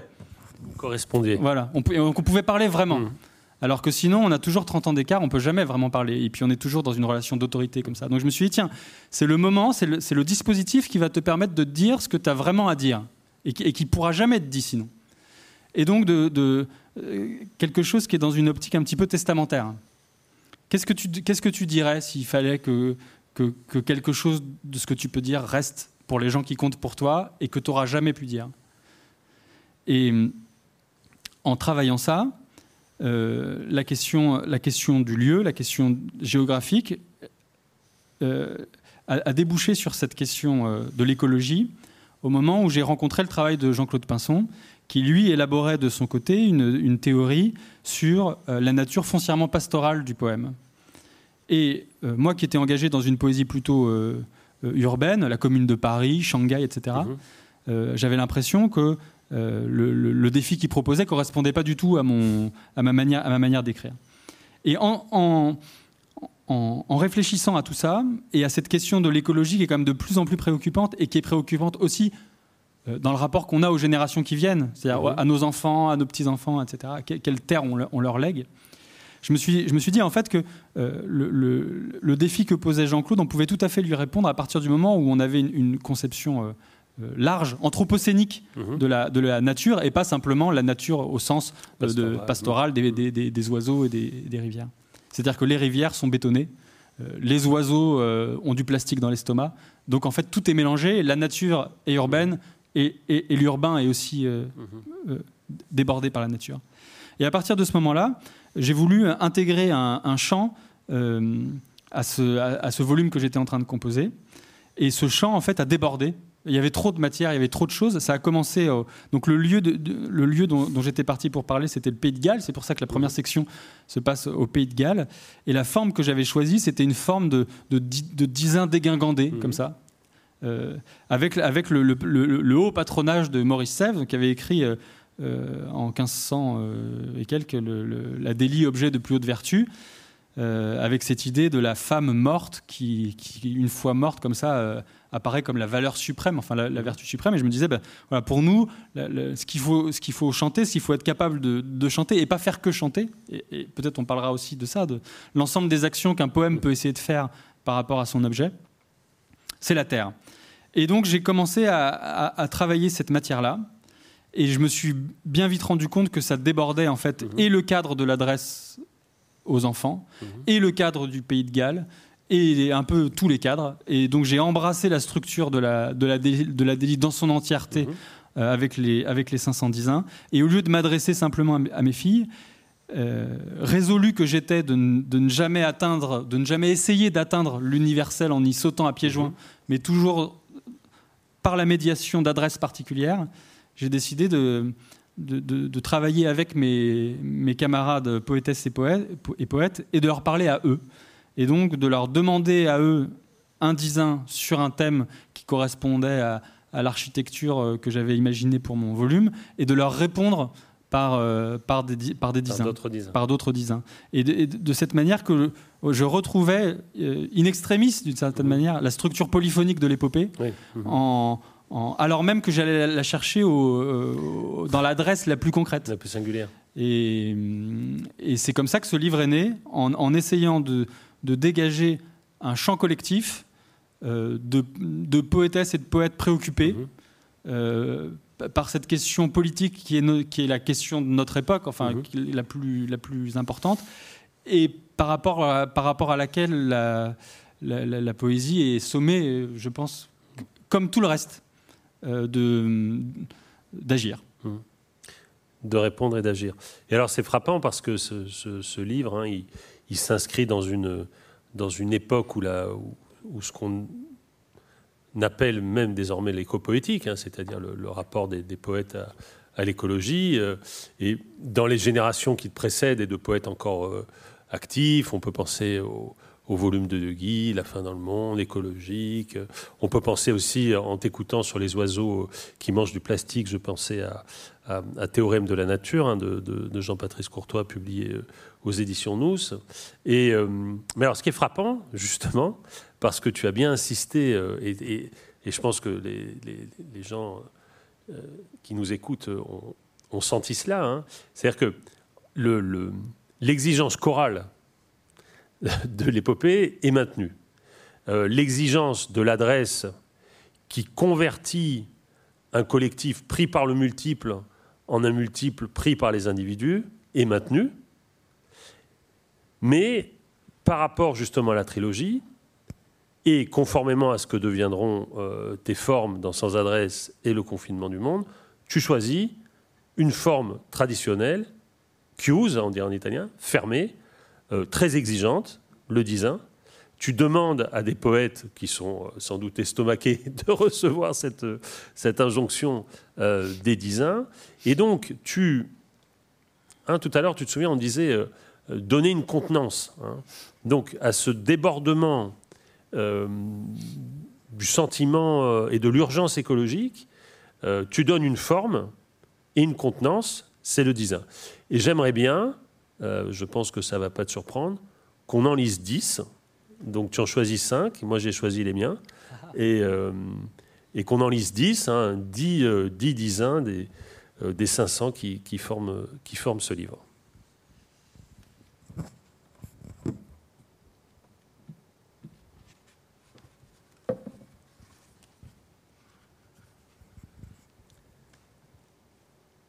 Dans l'univers entre d'autres cailloux, terre longtemps fut faite de rochers, que des hommes apparus coupaient et transportaient, assemblaient, offrant leur labeur à la fable dans un ciment de sable et d'eau. Sur des pelouses broutées, les quadrupèdes pétaient entre les tombes fleuries, puis vinrent l'explosion d'autres bombes, au moteur rugissant jusqu'au parking, les icebergs fondirent, des îles plastiques dérivèrent sous un smog de spam, selfies et poèmes.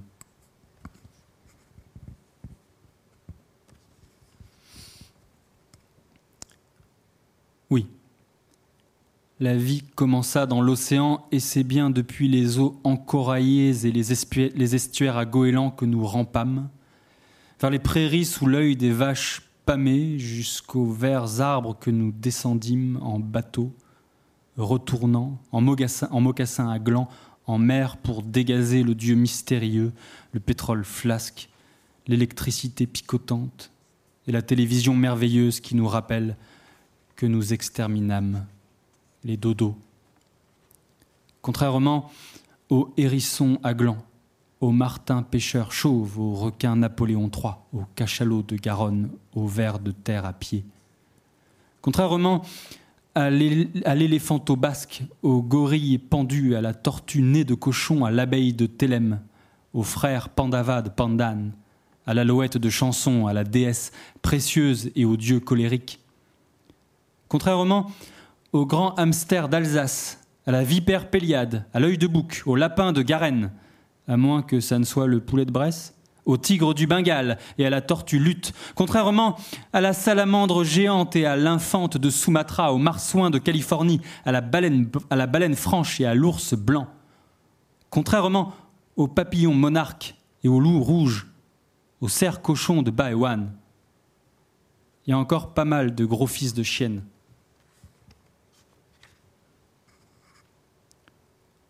Vois ce poème. Il n'empêche le crime, ni ne ranime les mammifères morts, c'est notoire. Pour cette apostrophe, l'ordinateur rame, l'imprimeur fait tomber une forêt, un cerf s'enfuit affolé en bramant sur le bitume où il laisse son ombre noire. Le lourd camion du diffuseur l'a percuté. Ce n'est qu'un poème. Il a la beauté friable du carbone dont il cherche l'excuse froide pour nous rapprocher de la catastrophe.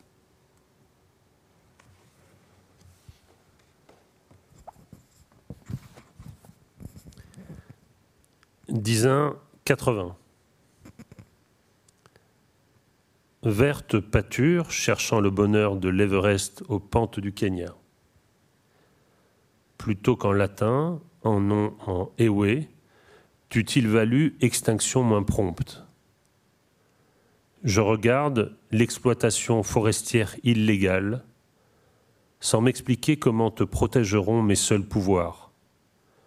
L'expansion des polices d'écriture et la perplexité traquée d'un Eira dos au mur duquel se tag Do you think Ezra had voted for Trump?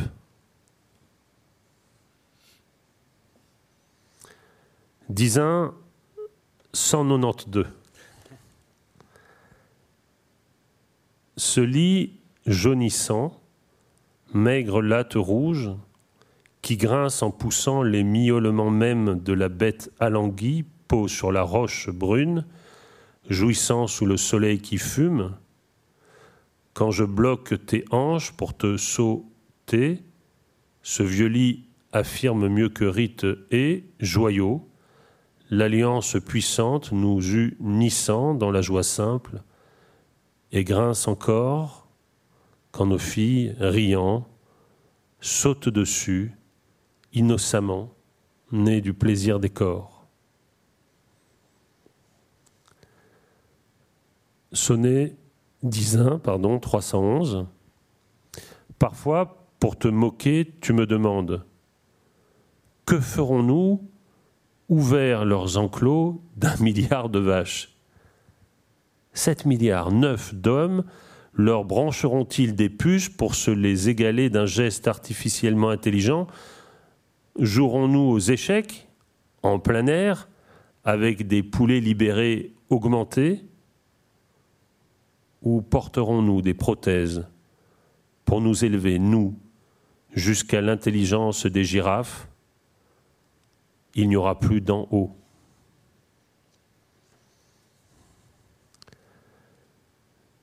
Disin 499, l'hiver au crépuscule, ils se rassemblent autour d'une table ronde. À l'intérieur aussi, le souffle s'échappe en longues nuées blanches. Aucun ne crie, ne chante, ne parle même. Chacun attend son tour, regarde l'autre abattre son jeu. La fin de partie sonne, le courtier s'en va, les poches vides. Comment savoir s'il émane des anciens, posés sur l'étagère, observer la démonstration d'égalité? Tout recommence. Ni moins bien, ni mieux. Tu veux commenter ces dix uns Dire un mot encore de la sauvagerie? Ou plutôt peut-être euh, en prenant un appui sur une phrase que tu as dite deux fois en présentant le livre. Hein. Tu as dit, euh, oui, parce qu'il faut aussi comprendre pas simplement ce que le, poème dit, mais ce qu'il peut faire, ses effets, donc sa, pragmatique profonde. Et peut-être que c'est euh, une bonne transition, si tu me permets, qui est donnée par ce que j'ai appelé le, doublé théorique. Non que la sauvagerie, comme d'ailleurs les autres livres de poèmes, soit exempt de réflexion théorique, mais dans Agir, non agir, comme dans d'autres euh, textes d'essai, euh, tu parles en prose à ton lecteur, et euh, dans Agir, non agir, justement, tu réfléchis sur ce qu'on pourrait appeler, hein, de même qu'il y a une rhétorique profonde, hein, selon Baudelaire du poème, hein, sa pragmatique profonde, c'est-à-dire ses effets. En, fait, le, la question que je pose dans Agir, non agir et à laquelle j'essaye de répondre, elle est extrêmement simple. C'est qu'est-ce que peut faire la poésie par rapport à la catastrophe écologique autre que se lamenter? Se lamenter, c'est assez facile, et c'est le, mais c'est pas facile par bêtise, c'est facile parce que euh, tout nous y invite d'une certaine manière. Donc c'est le, la catastrophe écologique euh, appelle ça d'une certaine manière, mais c'est pas suffisant. Et euh, j'avais besoin, de, besoin de, me demander euh, quel type, quel type d'action en, tant que, en tant que poète, en tant qu'écrivain de la poésie, on peut imaginer pour aller dans le sens de, d'un mieux, sachant que se lamenter, ça peut faire très plaisir au bourreau. C'est ça aussi le, point de départ. C'est-à-dire, si tu te lamentes devant celui qui a intérêt à ton désespoir, euh, tu arrives à un résultat contre-performatif. C'est-à-dire qu'il jouit de te voir pleurer. Pourtant, rien, si c'est à l'effet qu'on s'intéresse, à l'effet concret, ne prouve que l'élégie est un effet positif. Le poète malheureux peut apparaître ridicule et même plaisant à qui a intérêt à cette destruction? L'argumentum ad misericordiam provoque la jouissance du bourreau parce qu'il exalte la visibilité de la force. Pleurer le sort des Amérindiens devant les compagnies minières ne garantit pas leur clémence. Et donc une fois cela dit, je me suis dit, eh ben, comment on peut envisager dans le poème d'autres actions que cette déploration? Et il m'a semblé que cette, euh, cette manière comme ça pragmatique d'appréhender la, question, euh, d'abord me permettait de renouer sur un socle théorique que j'avais déjà en partie essayé de travailler avec, la question de l'épopée. L'épopée elle transforme la société dans laquelle elle le fait, mais elle ne le fait pas par miracle. Elle a tout un ensemble d'opérateurs rhétoriques. Et donc, pour moi, ça a été en quelque sorte une manière de prolonger la, réflexion sur le poème contemporain, sur, la manière dont le poème d'aujourd'hui pouvait euh, produire son effet politique, comme ça, en essayant de voir les opérateurs les plus concrets possibles. Par exemple, euh, cette question de l'intérêt que tu as souligné tout à l'heure, euh, on peut faire des poèmes magnifiques, mais si, si laissent 999 euh, pour 1000 des lecteurs comme, comme des poules en face d'un couteau, mhm. évidemment, il n'aura pas d'effet dans la société, puisque l'effet que peut avoir un texte, s'il peut jamais en avoir un, c'est via ce qu'il fait faire à son lecteur. Et donc, il faut trouver une manière euh, moi, j'ai pas du tout envie de renier l'héritage moderniste, mais il faut trouver une manière de, poursuivre cet euh, héritage tout en donnant des prises à des lecteurs qui soient pas des professionnels de la poésie. Mmh. Oui, ça, je crois que c'est très important que tu dises ça parce que c'est même tout l'inverse. Les, poètes qui, sont ta bibliothèque personnelle, ceux avec qui euh, tu, dialogues dans, tes livres, dans tes essais, dans tes poèmes, euh, c'est plutôt Mallarmé euh, que des poètes justement qui euh, seraient des poètes d'avant la modernité. Donc, mm. si, on peut dire de manière scolaire, hein, pardonne-moi de, l'être ici, hein, il y a plutôt une dialectique dans ton travail hein, qui consiste à dire constater la tension du modernisme et ce que tu considères dans l'histoire qui est la tienne, et on en a retracé quelques étapes, comme une limite dans l'adresse, qu'est-ce qu'on peut faire en inventant une nouvelle adresse et en récupérant l'exigence formelle du modernisme? Précisément parce que cette exigence formelle, on peut la traduire en termes pragmatiques, c'est-à-dire qu'en fait, les modernistes, à travers, à travers des expérimentations qui peuvent sembler absconses à, un lecteur ou une lectrice qui n'est pas habitué à la poésie, en fait, donnent des outils, mhm. une multitude d'outils qu'on peut des outils rhétoriques en fait, qu'on peut euh, mobiliser, euh, faire travailler dans le poème pour, pas simplement pour le plaisir de les exposer, mais mmh. pour les faire travailler et susciter déjà ce premier pas qui est, le, qui est cette première condition qui est l'intérêt d'un mmh. lecteur, que le lecteur ait envie de tourner la page, ou déjà qu'il ait envie d'aller au bout de la page. Ça, c'est déjà une grande victoire. et une fois que cette victoire est, est accomplie, et eh bien alors euh, s'ouvre en fait euh, l'ensemble, l'ensemble, le, champ des actions possibles qui peuvent être très variées, euh, faire réfléchir, émouvoir. protéger, faire faire le, faire faire son tri sélectif. Mmh. Enfin, je j'ai pas vraiment de poème d'idéologie du tri sélectif, mais il n'y a pas d'action en tout cas qui me semble a priori non noble ou ou, ou, dénuée de, ou dénuée de pertinence. Et je pense qu'il faut dire aussi euh, immédiatement qu'à ce, ce niveau pragmatique euh, s'adosse immédiatement un deuxième niveau qui lui est de l'ordre de l'utopie, de la, de la, de l'action utopique, comme par exemple euh, sauvegarder la sauvagerie dans un livre de poèmes. L'idée de base, en fait, elle, elle était là, c'était de, c'était de partir de l'observation d'un rapport entre la sauvagerie du poème et la sauvagerie de l'animal pour euh, faire dans le poème une espèce d'urne de, où, où, la, sauvagerie serait préservée d'une certaine manière, où on aurait où on n'aurait pas tout abandonné à une rationalité euh, euh, technocratique qui considère l'ensemble du réel comme, un, comme, comme une montagne de profits possibles, et que euh, bien sûr, le poème ne peut rien faire sur la disparition de telle ou telle espèce, mais dans sa résistance au langage technocratique, il porte un, infime euh, témoignage euh, de l'existence d'un rapport sauvage au monde. Mmh. Et il me semblait que, c'est pour ça que le premier chapitre s'appelle Sauvage, il me semblait que on pouvait trouver dans ce rapport entre la sauvagerie du poème et la sauvagerie de l'animal pas simplement une métaphore, mais un vrai noyau de résistance à, à l'arraisonnement général du réel par la logique mmh. mercantile, et, que dans, ce, dans cette révolte logique-là, mmh. comme dit l'autre, euh, y il y avait le moyen de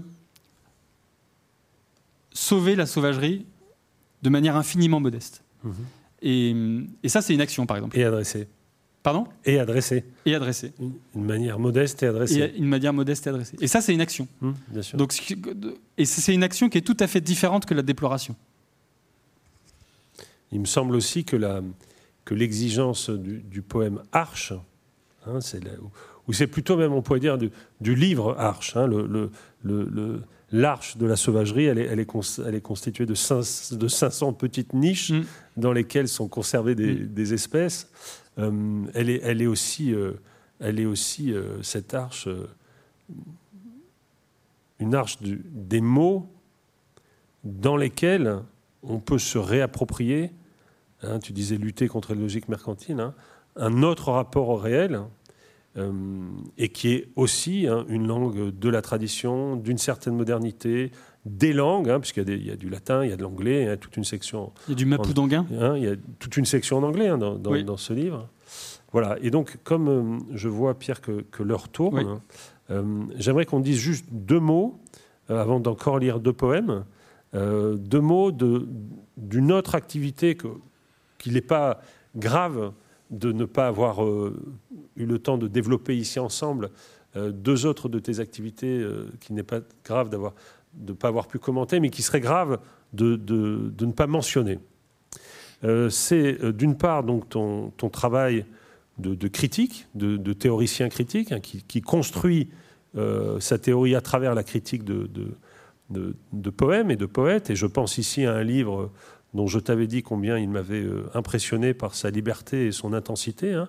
C'est un livre que tu as consacré à The Wasteland, dont évidemment le thème, on comprend bien, euh, est tout à fait cher, hein, la, question du, gâchis, du, de la terre dévastée et, de la terre inculte, qui est un livre de, traduction, Hein, puisque tu retraduis euh, T.S. Eliot, de commentaires et un livre de savoir euh, adressé à un lecteur d'aujourd'hui avec une question très simple qui était en fait celle que tu adressais à Joyce tout à l'heure. Hein, bah, qu'est-ce qu'on peut faire avec un, poème aussi canonique, euh, aussi définitoire du patrimoine de notre modernité du XXe siècle Et à côté de ça, de cette activité de, critique, que tu mènes aussi sur ton, sur ton site, hein, avec tes, amis proches, hein, le site de catastrophe. Tu as aussi une activité de traducteur de l'anglais et du chinois. Hein. Et donc, je voudrais au moins que tu montres ce, grand et beau livre, euh, le, grand recueil, le Shijing. Et, euh, et, je crois que c'est important que, que, le, que, les auditrices et les, auditeurs comprennent ta, disons, l'ampleur, l'amplitude, l'empant de tes activités dans la défense et l'illustration de l'urgence poétique. Hein, euh, tu es euh, habité hein, par le poème, habité par l'exigence du poème, et euh, tu le défends à la fois dans ton œuvre propre, dans la critique et dans la traduction. Mais il faut laisser la parole à ta poésie, et je voudrais qu'on lise, pour finir, je vais en lire un, et puis tu auras évidemment le mot de la fin, un poème chacun, est pris dans la sauvagerie, justement. Hein. Et donc, euh, j'en prends un que j'avais préparé.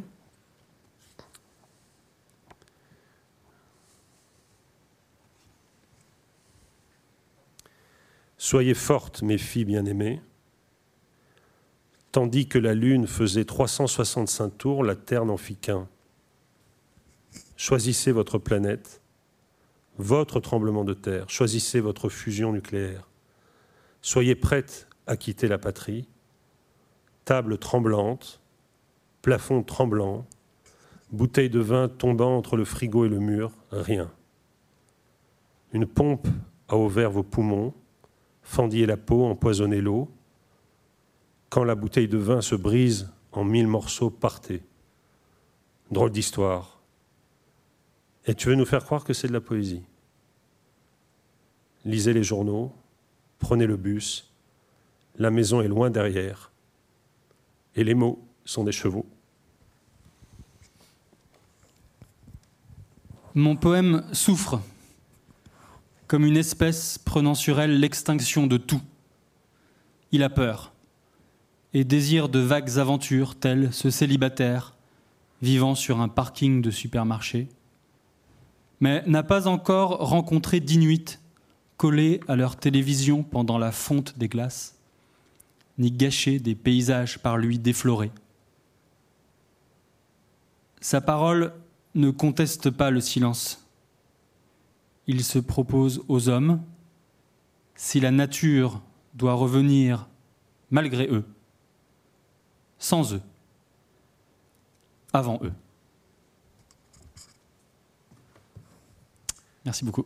Merci beaucoup, Pierre, et merci à, la Maison de la Poésie, à Olivier Chedançon et à toute son équipe qui rend ces moments de déconfinement du monde si précieux, si importants. Et celles et ceux qui nous écoutent, portez-vous bien.